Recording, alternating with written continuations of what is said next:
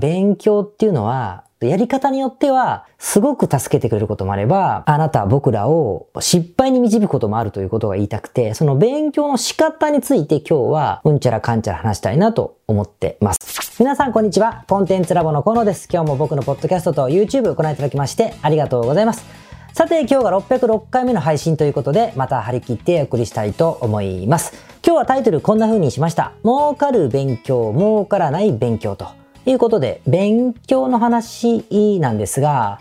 まあ、例えば僕がいろいろ起業を、特に起業したいとかですね、したてみたいな方々がお集まりの場所に行ったとすると、すっごい聞かれる質問が一つあって、それがこういうのなんですよ。えー、起業するにあたって何を勉強しとけばいいでしょうか？みたいなものですね。もっともしくは、なんか河野さんいろいろあの知ってるけれども、普段はどういう勉強してるんですかとか、どういう本を読んでるんですかみたいな質問。これもすごく多いですね。とにかく、まあ聞かれる方々は、起業するとかビジネスをするにあたっては、勉強がとにかく大事だというふうに思ってるということですよね。で、多分これ僕だけじゃなくて、もっともっとたくさんのフォロワーをお持ちのインフルエンサーの方々がやってるような何か質問を受け付けるようなものを除いてもですね、この手の質問ってやっぱすごく出てくるのを見るので、まあみんなやっぱ好きなんだなと。まあとにかく勉強が好きなんだなって感じが、まあ、するわけですよ。で、勉強っていうと、例えば今時だったら、あのビジネスの YouTube をたくさん見るとかね、あもちろん昔ながらの本を読む、雑誌を読む、えー、ブログを見る、何かの教材を、コンテンツの教材を買って学ぶとか、まあ、いろんな方法があると思うんですが、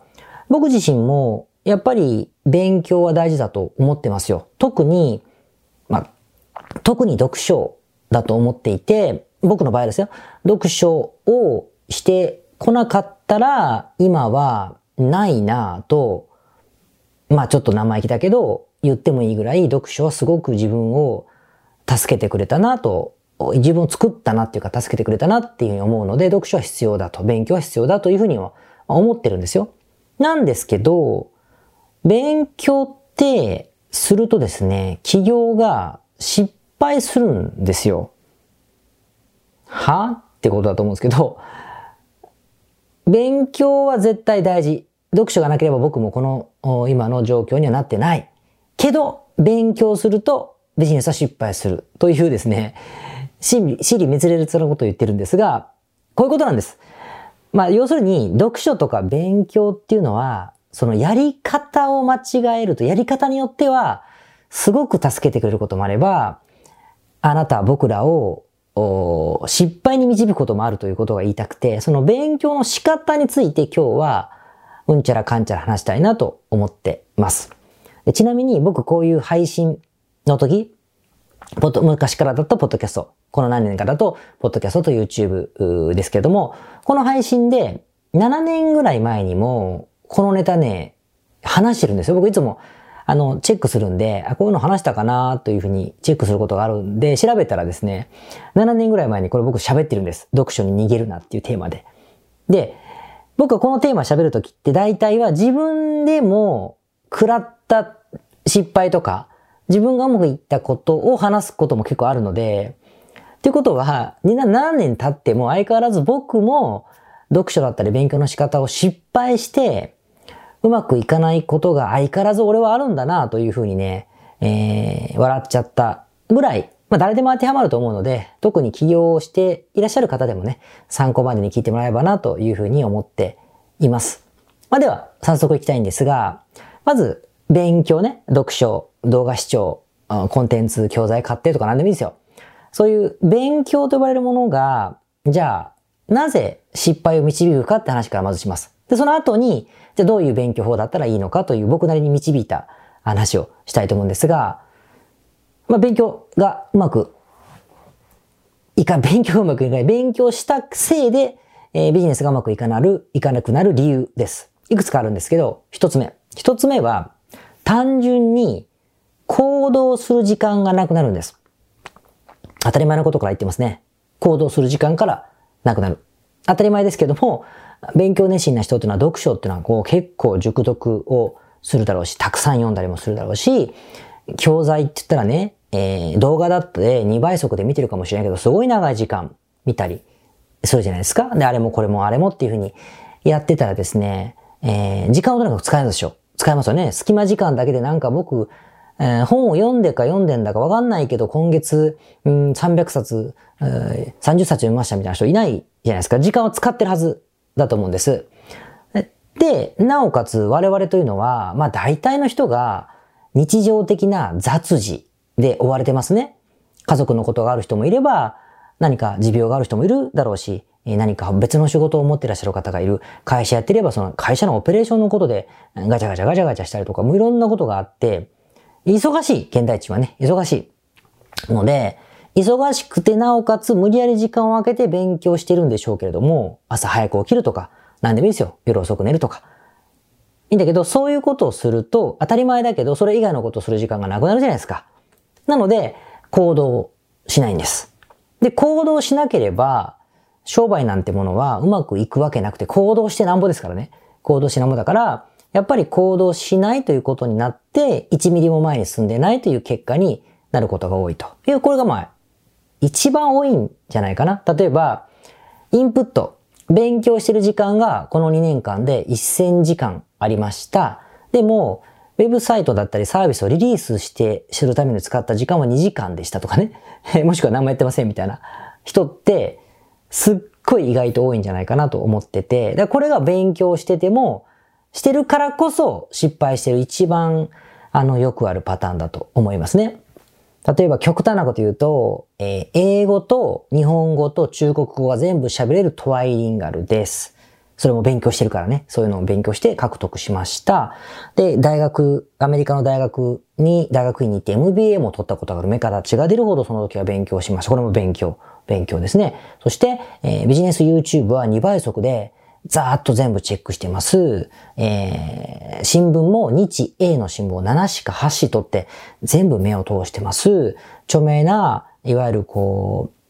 う、インフルエンサーのメルマガだったり、ブログは常に、えー、チェックをしています。で、たまには何十万もする教材を買って動画で学んだりもしていますという人がいたとしても、この人が結局それをする、する、したことによって何をしようかって考えたりとか、一生懸命ウェブサイトばかり作ってたりとかすればですね、やっぱり何にもならないことが多いので、まあ、これがとにかく一番あるパターンですね。じゃあ、次行きましょう。次。今度は、とは言っても行動してる人も多いと思うんです。さらに、さらに無理やり時間をかけて思うんだけど、今度次に勉強しすぎで良くない、えー、パターンが、まあ、勉強した内容を咀嚼できないってことです。咀嚼できない。咀嚼っていうのはまあ噛んでね、えー、別のものに、別の価値があるものにするっていう意味でよく使われるんだけど、勉強して学んだことを自分ごとに活かすって意味ですよ。アウトプットと呼んだりするけれども、アウトプット、ものを書くだけじゃなくてね、自分ごとに活かした行動にこう置き換える。自分の行動に置き換えて実際アクションを起こすというふうに、できない問題が出がちということなんです。で、これって、アイディアは浮かぶ人がいっぱいいると思うんですよアイディアはいっぱい浮かぶと思うんだけど、アイディアとアクションっていうのは全然違って、アイディアとタスクって言ったらいいのかな？思いつきと作業みたいなことのこの作業まで落とし込めないという弊害が出ることがあります。例え話をしましょう。例えば少し前、まあ10年ぐらい前でしょうか？あの、すごくベストセラーになりましたけど、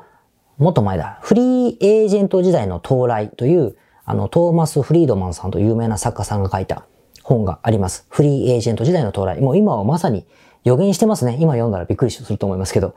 フリーエージェント時代の到来、フリーエージェントでいろいろ働くことになるんだよ。土地とか場所とか時間関係ないよ、みたいなことは説明してるアメリカっぽい本ですけれども、この本の中にこういう一節が出てくるんですよ。えー、マクドナルド、アメリカ、今は違うと思うんだけど、アメリカのある田舎町のマクドナルドで、ドライブスルーで注文すると、そのドライブスルーに応答してる人は、その店の中にいる人じゃなくて、インドの離れた場所のコールセンターにいる人がそれを受け答えしてるんだよ、みたいな。で、そこでオーダーがその現場の厨房に入るみたいなことを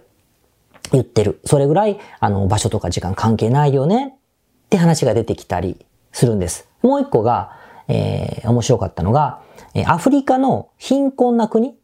アフリカで、その、本当1日1ドル以下で暮らしてるような国の若者がパソコンとネット環境だけを持って、スマホでもいいんだけど、持って、ブログを書いたと。英語ね、ブログを書いた。で、Google AdSense を貼ることによって、月間で20ドルから30ドルポッチの収入を得たとしましょうと。日本人だったり、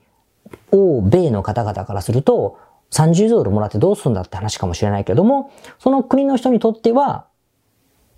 月給ぐらいあるから、それで身を助くるよね、みたいな話とかをしてるわけで、それも場所と時間関係なく、経済格差すら埋めてしまうような世界なんだ、みたいな例で出てきたんだけど、この二つのことを学んだとしましょう。その時に、どう咀嚼するかなんですが、アイディアっっていう風に、なるのは、ああ、そうかと、これからは、じゃあ、えっ、と、グローバルにまたいだ何かサービスをしなきゃな、みたいな話を思ったりするのかもしれないけど、ここでタスク、アクションに落とすっていうのはどういうこと？僕はその時、一番こう、いい勉強の仕方をしてたんで、してる時だったんでね、タスクに落とせたんですが、タスクはどういうことかというと、あ、なるほどと。じゃあ、この、うん、海外とか時間とか関係なく、距離を縮めることができるんであれば、海外在住者の方々、まあ、アフリカの話から思いついたんだけど、海外在住者の方々が、まあ、外食をするときの単、つまり、金銭的価値ですよ。同じ1万円とか同じ3万円でも、アメリカの方が、にとっての300ドルと、僕らにとっての、日本人で事業やってる僕にとっての3万円っていうのは、価値が違うなと思ったわけです。まあ、要するに日本だったらね、えー、みんなで家族でレストランに立って、まあ、安、レストラン行きゃ5000円ぐらいと収まるわけですよ、5、6000円で。アメリカとかでね、あの、レストランみんなで行ったら、あの、1万、2万余裕でしますよね。2万も超えるのかな？ぐらい超えると思うんですよ。みたいな格差があるから、僕がお金をたくさんもらいたいというサービス設定をしたとしても、払う方からすると安売りではなくて、安く感じる。でも僕は安売りじゃないという、この差が生まれるんじゃないかと思って、やっぱり海外在住者のビジネスをしようというふうに思ったりとかね、そういうサービスを作るぞ。と、アイディアを、アイディアじゃない、ごめんなさい、アイディアじゃあの、タスクをそういうふうにするとか、もしくは、えっと、コールセンターの例は時差の問題もある。場所と時差の問題があるから、じゃあ、海外にいる方の時差を考慮しなくていいように、その方の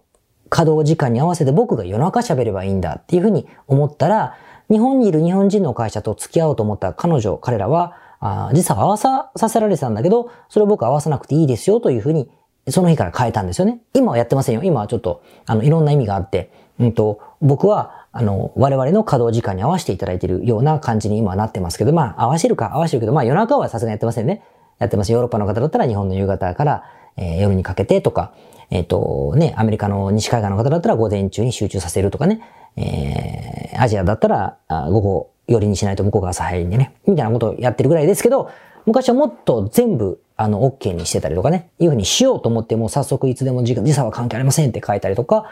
してた。これがやることに咀嚼するって意味なんです。わかりにくいですかね。で、こういう風に自分のやることまで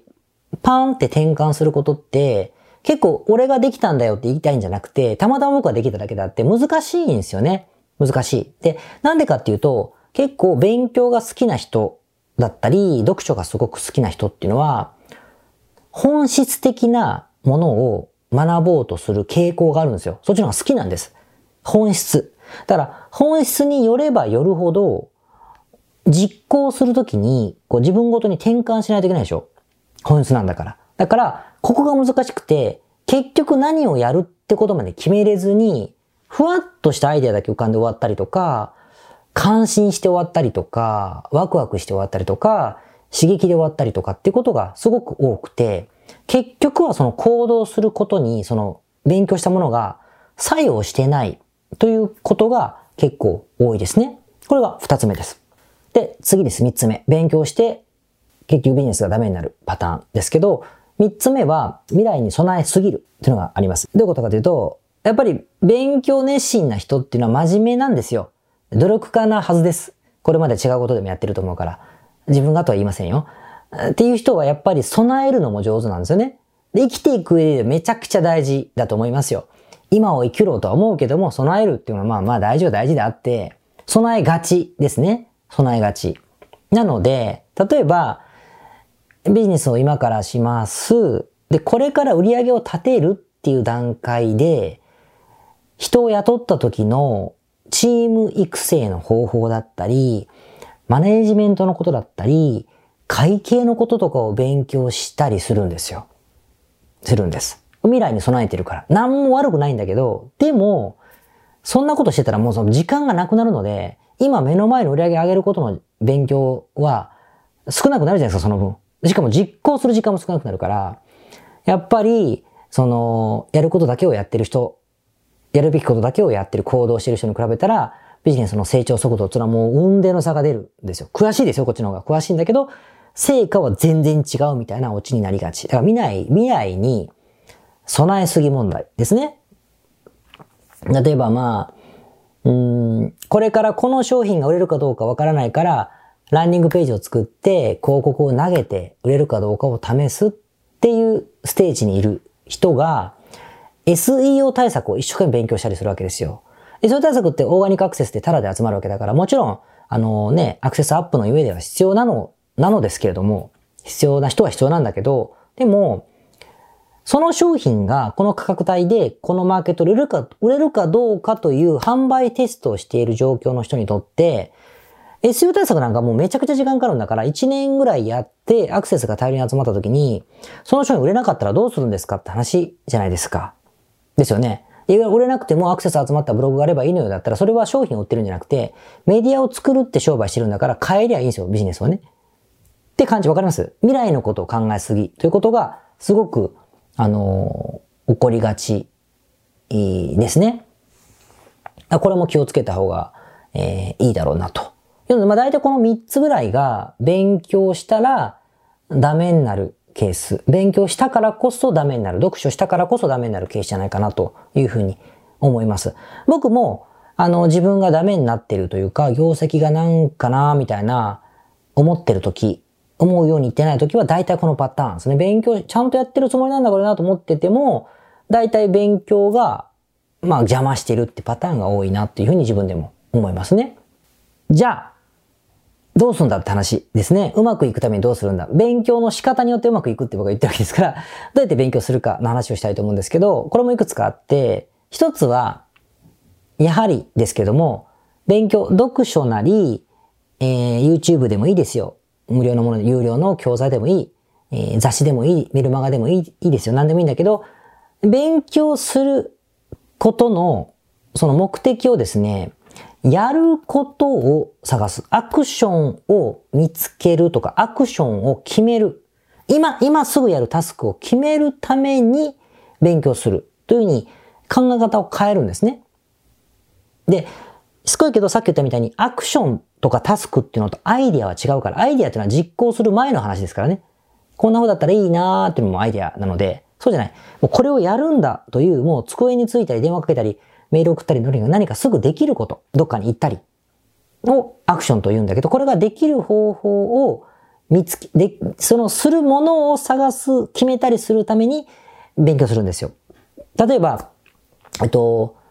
M&A の僕は最近記事を見たんです。まあ勉強の一環でね、もういっぱい雑誌を見たりするんだけど、本当に M&A の特集をしてました。今 M&A がすごくあのお金がダブついてるから流行ってるんですけど、僕はだから買う側じゃなくて売る側の方に興味がありますね。クライアントさんもいっぱい売却してるし。だから、まあ、売る側として M&A の記事をこう見てたわけですよ。その時に M&A の仲介会社とアドバイザーって2つの種類があるよみたいな記事だったんです。まあ、簡単に言うと M&A って売り先と買い先両方の間に耐える、両、両手ですね。両方にいい顔をする仲介会社と言われる商売。これアメリカとかだと違法なんだけどね。あの、おそらく利益相反だから、こっちの理由、こっちの、うん、見方もして、こっちの見方もしてみたいな契約はアメリカはできないはずなんですけど、できんのかな？まあ、そういうのはあんまない、ないんだけど、日本だと多いんです。不動産もそうじゃないですか？売り、売り方と買い方が両方一緒の人がやったりしますよね。まあ、それはいいとして。っていうのが多いんですけど、アドバイザー契約っていうのは、その、例えば僕が売りたいんだったら僕の見方だけをしてくれて、売りたい人たちとか売りたい人の代理人とその人が喋ってくれるっていうやり方が、えっと、アドバイザリー契約でこういうのがあって、どうのこうのでこういうのが有利なんだよ、みたいなことが書いてある記事だったんですよ。まあ別にいい、いいじゃないですか。ふーんってことなんですけども、その時に、うんと、例えばアイディアっていうのは、そうか、M&A が流行ってるのか、じゃあ M&A のオプションサービスをこれから準備してる、えー、ホームページ制作業のお客様への付加価値としてそれを提供してもいいかもしれないなって思う。っていうのは、なんか一見素敵じゃないですか。その一文でそれが思いついたんだから。だけどこれはアイディアなんですよね。だって何にもないから明日からそれをするわけじゃないから。ただのアイディア。無価値。いや、価値が、まあ無価値。で、タスクってどういうこと？か僕が実はそうだったんだけど、あ、そうか、アドバイザリー契約って手もあるから、費用だったりとか可能性だったり手順がわからないから、一回この会社に聞いてみよう。僕はある会社が今売りたいので、その、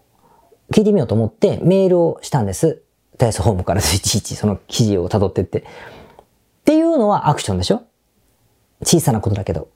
ていうために読めってことですよ、その記事を。ですね。これがすごく重要で、やることを探せ。例えば今、何かセールス LP、ランニングページを作ってコピーを書かなくちゃいけないのであれば、キャッチコピーをあなたが自力ですよ。うちのクライアントだったら僕が書いたりするけど、えー、自力でやるんであれば、そのキャッチコピーがたくさん載ってる本を買えってことですよ。しかも何冊もね。で、いいのが拾えれば真似したら使えるのいっぱいありますんで、ってことをしろと。コピーライティングの本質を学ぼうみたいな。なんかよくわかんないけどお客様のリサーチを徹底的にやってくださいとかってなかなかなかなか書いてるようなものだったら、やることが決められないじゃないですか。ね。よし、これを使おう。これを書こうって決めるものを、あの、勉強しろっていう意味。まあ、情報収集に近いんですけども、こういう使い方をすると、ものすごくビジネスと勉強が、シナジーがあると。勉強っていうか収集というかサーチに近いですね。サーチに近い。だから Google の検索が死ぬほど上手い人は、Google だけでもいいのかもしれませんね。Google にはまあ本の結果は出てこないから、まあそこは難しいんだけど、いうことができるということです。意味わかります？これが、えっと、大事なこと。で、二つ目が、ここから連動するんですが、8割の情報は捨てるということを考えるべきですね。8割の情報は捨てるっていうのはどういうことかというと、まあ2割8割の法則とかよく言われますよね。えっと、8割の成果は2割の行動から生まれているとか、2割のお客様が8割の、えー、利益を生んでるとかね。いうのと一緒ですよ。8割のお客様が利益の2割の、あの、利益を生んでるのと逆一緒だけど。つまり、少ない割合が意外と自分の成果を出してるのは少ない要素から出てるんだよってことを言っていて、まあだからこういうロングテールのね、一つのアマゾンだったらベストセラーがうわーんと出てて、あとはちょっとしか売れてないものがいっぱいあるよみたいな話と、まあ、あの、考え方似てますけれども、ちょっと違うか。まあいいや。で、つまり、こう、自分がやることを探せっつってたって、見たものにビンゴで載ってるわけないじゃないですか。ですよね。なんだけど、確率で、たくさん見れば、どっかに載ってるんですよ。載ってたりとか、どっかで思いつくんですよね。あ、これやろうって思いつくので。ということは、たくさん仕入れる必要があるじゃないですか。だから、たくさん仕入れろってことなんです。だけど、たくさん仕入れるってことはまた時間使うじゃないですか。行動する時間がなくなるから、ないと思ったらす、速やかに捨てろって意味ですね。例えば、雑誌だったらよく言うけど、雑誌だったら見出しだけを見て、見出しだけ見てバーって読めば、5分もわかんないでしょ？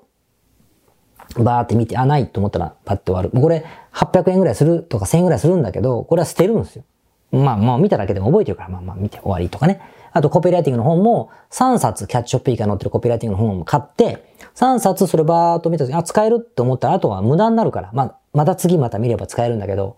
という使い方をしろということですね。メルマガもそうですよ。誰かのメルマガを月額1000円、2000円で取ってるかもしれません。ね。あとね、YouTube のなんか有料配信みたいなものをインフルエンサーの方のものをね、月額いくらか払って見るかもしれない。で、もったいないからいつも全部見なきゃと思ってるかもしれないけど、タイトルだけ見て違うなと思ったらもう見ないんですよ、それは。見ない。もうだ全部見ない。で、たまにその方が、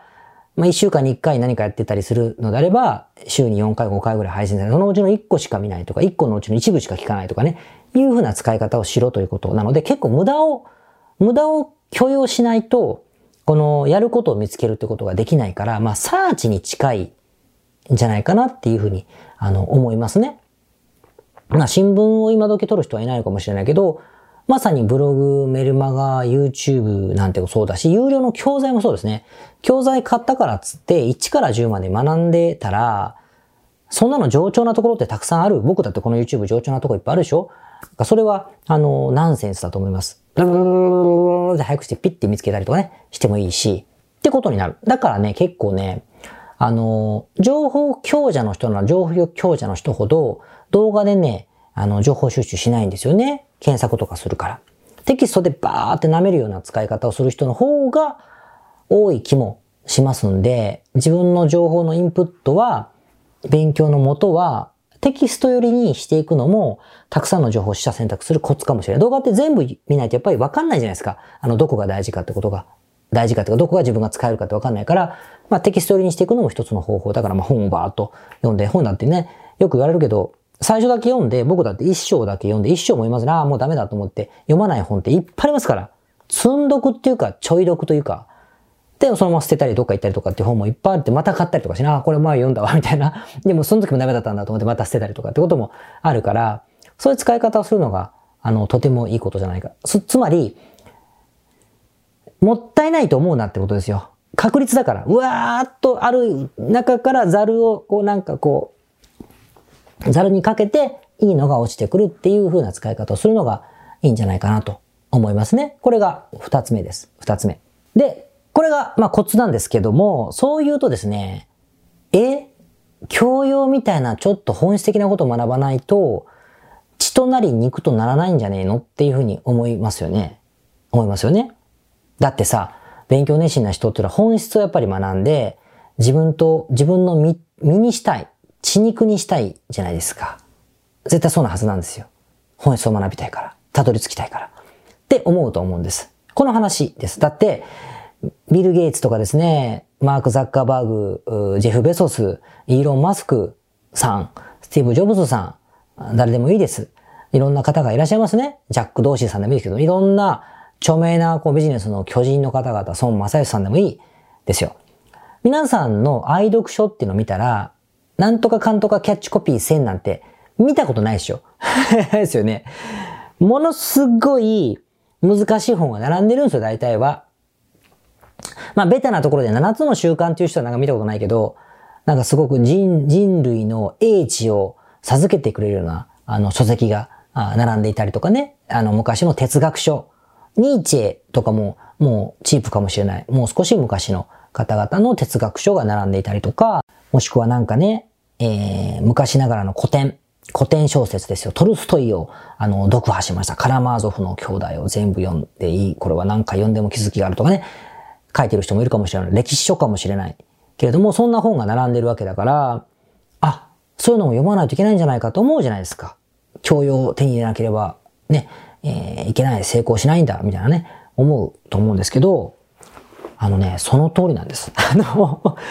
そんな難しい古典的、本質的なことを学ぶ一時情報って言ったりするけど、それ古典の名著を読まなくてもいいなんてことはもうないですよ。それは読むんです。読んだり見たりする名作の映画とかね、古典的な、えー、ビジネス書、哲学書、歴史書でもいいけど、みたいなのはね、読むべきですよ。それは僕は当たり前だと思っていて、でもそれはビジネスで売り上げを上げるためにやる勉強とは違うっていうふうに思ってて、どちらかというと人生の、これは僕の価値観ですかね、人生の深みを、厚みを作りたいとかね、思考、思考ですよ。人生を作るのは習慣だと思うんだけど、自分の習慣だったり考え方の深、深みを作る。自分の思考の深みを作るためにそういう読読書というか、まあ読書だけどね、ほとんどは。は、めちゃくちゃ必要だと思っています。そうしないとね、ペラッペラになる気がする。ペラッペラな人になる気がする。で、深みが欲しい、思考の深みが欲しいというふうに、あの、思いますね。で、あの、そのためには読んだ方がいい。でもビジネスを大きくするとかっていう意味では、直接相関がない、因果関係すらないかもしれないから、ちょっと違うんですよ、命題がね。だけど僕は、その、売り上げが上がんないけど勉強ばっかりしてるような人の話を面白いとも思わないかもしれないけれども、かといって、そういう深みのつけれるような古典的なものを一冊も読んだことがないような人の話も、そんなに面白いと思わないかもしれない。ですね。もう生意気な言い方が、まあでもそう思ってますよ。思ってます。だからこれはね、必要なんです。でも、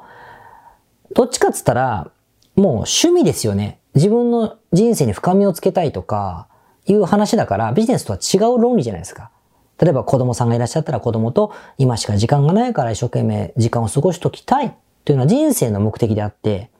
ビジネスと関係ないじゃんって話ですね。意味わかります？そういうことですよ。ね。子供が、子供を自立した子供にするための教育の産業、ビジネスサービスをしてるんだけど、そのためには子供と過ごしとかないとということに相関はないでしょ？子供なんかほったらかしてお父さんは、お母さんはもういないものだと思ってるような子供たちで荒れまくってても、ビジネスの論理がうまくいってればうまくいくんだから、その商売は。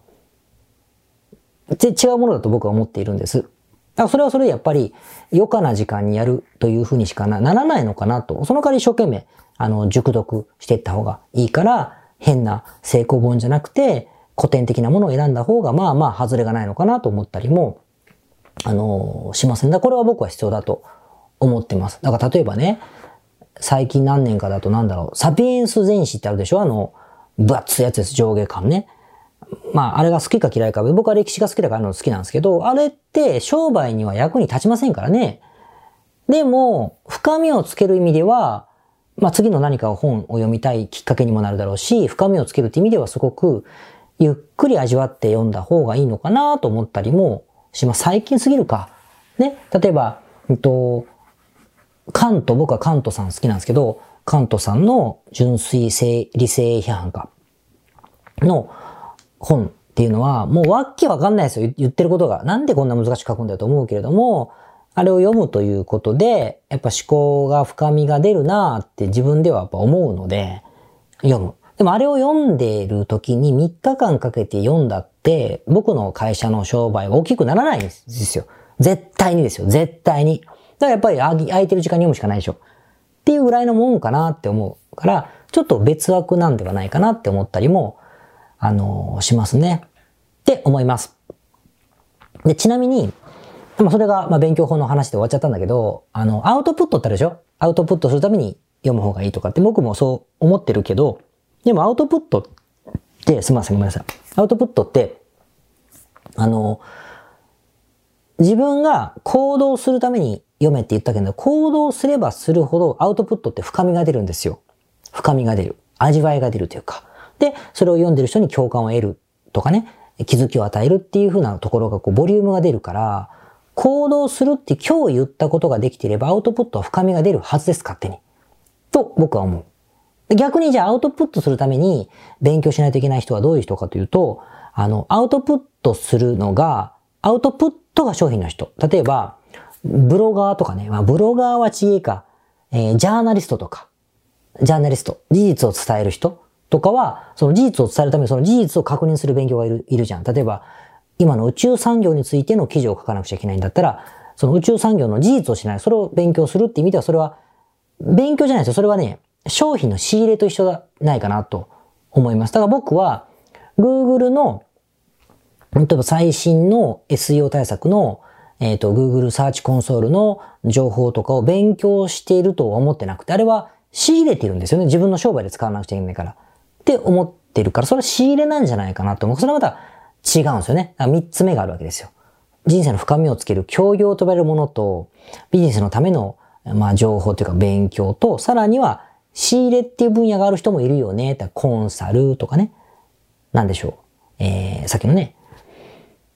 うん、プログラマーだったらそのプログラムのためのその知識を得る。まあ、この勉強っていうのが別でも仕入れじゃん、それって。自分の技術を高める商品、商品なんだからね。その商品を売ってるわけですから。って思うから、アウトプットの捉え方も間違っちゃうと、なんか、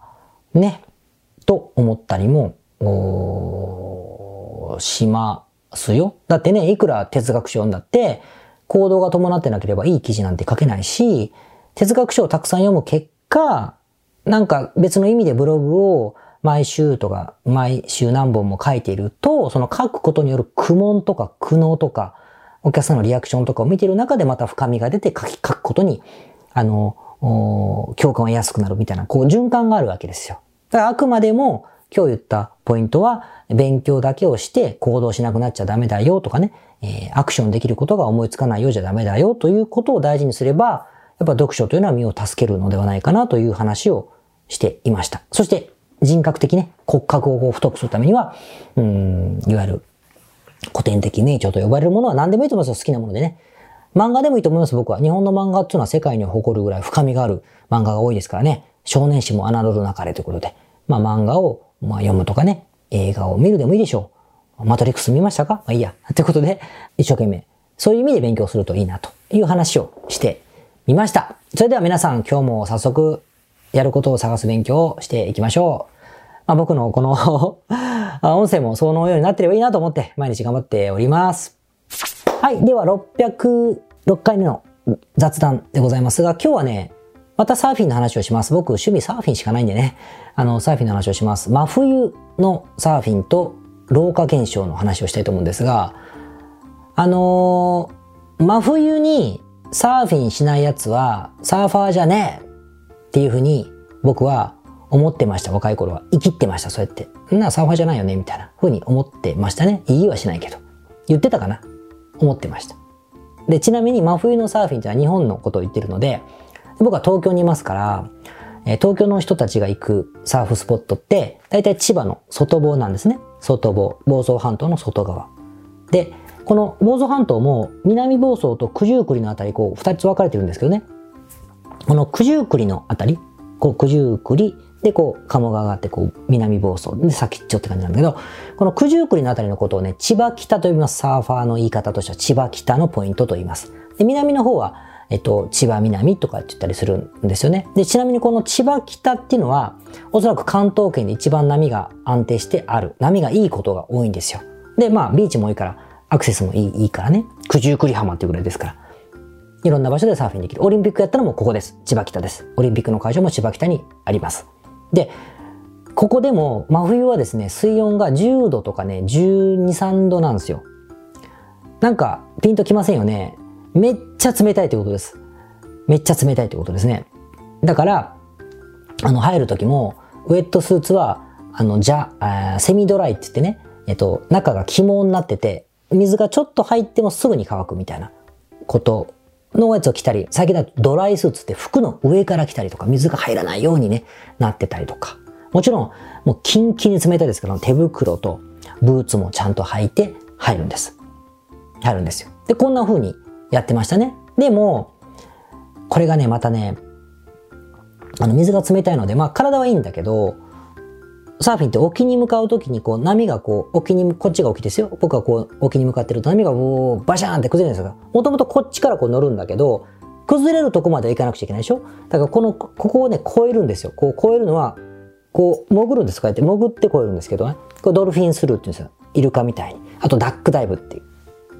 こう潜る。こういうことをしてこう越えていくんですよね。ってことは水をね、かぶる。バシャーンかぶって潜るわけですよ。この時にですね、頭がキーンってなるんです。冷たいから。だって頭は無防備だからね。なんですよ。もう、もう、はぁ、気をしないぐらい冷たいですよ。なんだけど若い時は冬にサーフィンしない奴はサーフィンしないやね、千葉北でサーフィンしねえ奴はサーファーじゃねえ、みたいにね、思ってますから。千葉北でサーフィンしないと、10度、20、10度、15度ぐらいのところでサーフィンしなければサーファーじゃねえと思ってるから、そこに行くんですけど、潜ると頭キンキンなんですよ。でも耐えるんですね。なんだけど、そのうち、いや、これはもしかしたらと思って、ヘッドキャップつって実はこう頭から被ってもじもじ組みなここだけ出てね、ここだけ出て、冷たくないやつもあるんですよ。わかります？こうもじもじ。まあ、あのね、こういう頭から被ってでしょ？レスキューの人とかが。ああいうのがあるんだけど、あれはダサくてしたくねえとか思ってるわけですよ。あんなんダサくてあんなん根性ねえみたいな思ってるんだけど、40代とかね、ぐらいになるとね、被るんです。いや、ちょっと寒くね？つって被って、みんなでもじもじ分になって、みんなでこんななって入るんですよ。で、お全然冷たくねみたいな感じでやり始めるのが40代。40代。前半ぐらいですね。で、今度ね、どうなるかと今度は冷たいでしょ？そうすると今度はもうね、無理になってきて、千葉北しか行かねえとか言ってたやつが、千葉の南ここ、あの、多分、暖流と寒流で、この房総半島って半分からしたら急に暖かいんですよ、水が。暖かくはないけど、そんなキンキンじゃないですよね。で、こっちの方にもサーフィンできるわけだから、波がない日もたまにあるんだけど、でもできるから。こっちの方に行くようになるんですよ。なってそのうち、もう千葉北じゃできないよねっていう風になっていかなくなるっていう風になります。これが大体40代後半から50代、40代ぐらいになるのかなみんな。になって、だんだんだんだん体がきつくなってなるということでした。何が言いたいかというと、やっぱ年取るとですね、寒さには勝てないって話をしたくて、今もし若い人がいて、なんか調子乗って、なんか根性出さないとダメだよね、みたいなこと言ってる人がいれば、おめえも年取ったらそう言うぜ、みたいな風になるから、あんま生きっとかない方がいいよという話でしたね。だからこれね、今、でもそれでも寒いですから、千葉の南。手袋はしなくていいんですよ。グローブとウェットスーツだけで、まあ濡れても別に季節しない。まあまあ寒いねぐらいの感じなんだけど、これがそのうち、あったかいところでしかできないねっていう年取ったらなんのかなと思って、そしたらハワイとかに移住しないとね、サーフィンできなくなっちゃうんで、冬は、やっぱり僕昔、起業した時に、ね、あの、冬は南国で過ごすとかって書いてたんですよ、目標シートにね。が今でもそう思ってるというか、結局そういう言ってたことって意外と未来を予測してたなと思って、えー、という話でございましたので、僕は今51歳でございますので、えー、ね、手袋とか頭をかぶらなくなった代わりに、もう千葉北には行ってません。今週も多分ピシナバ南に行くんだろうと思いますね。まあちょっと、ね、今日これ撮影してる日が12月17日なんですけども、あの、津波のね、あの、警報が出ましたし、いろんなことがございましてね、不謹慎かもしれませんが、あの、なければいいなと、なったらいけなくなっちゃうんでね、あの、できればいいなと思って、また今週も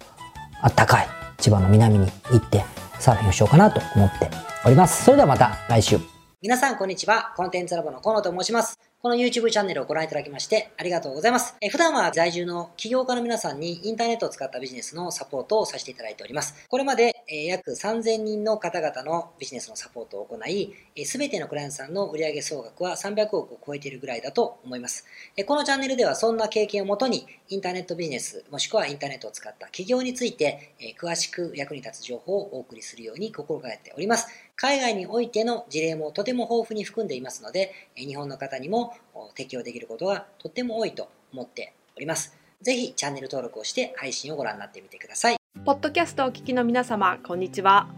コンテンツラボの山口よしこと申します。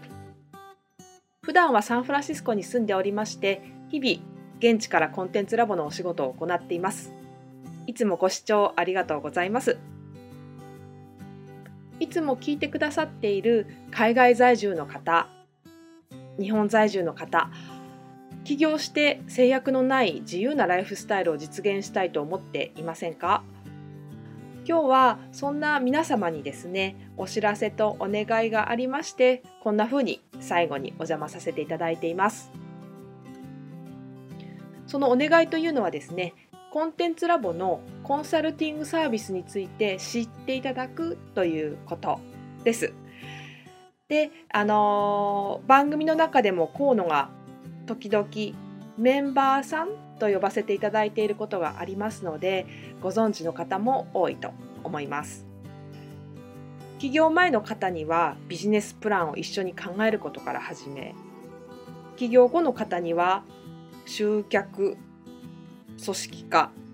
異業種展開だったりはたまたお金の残し方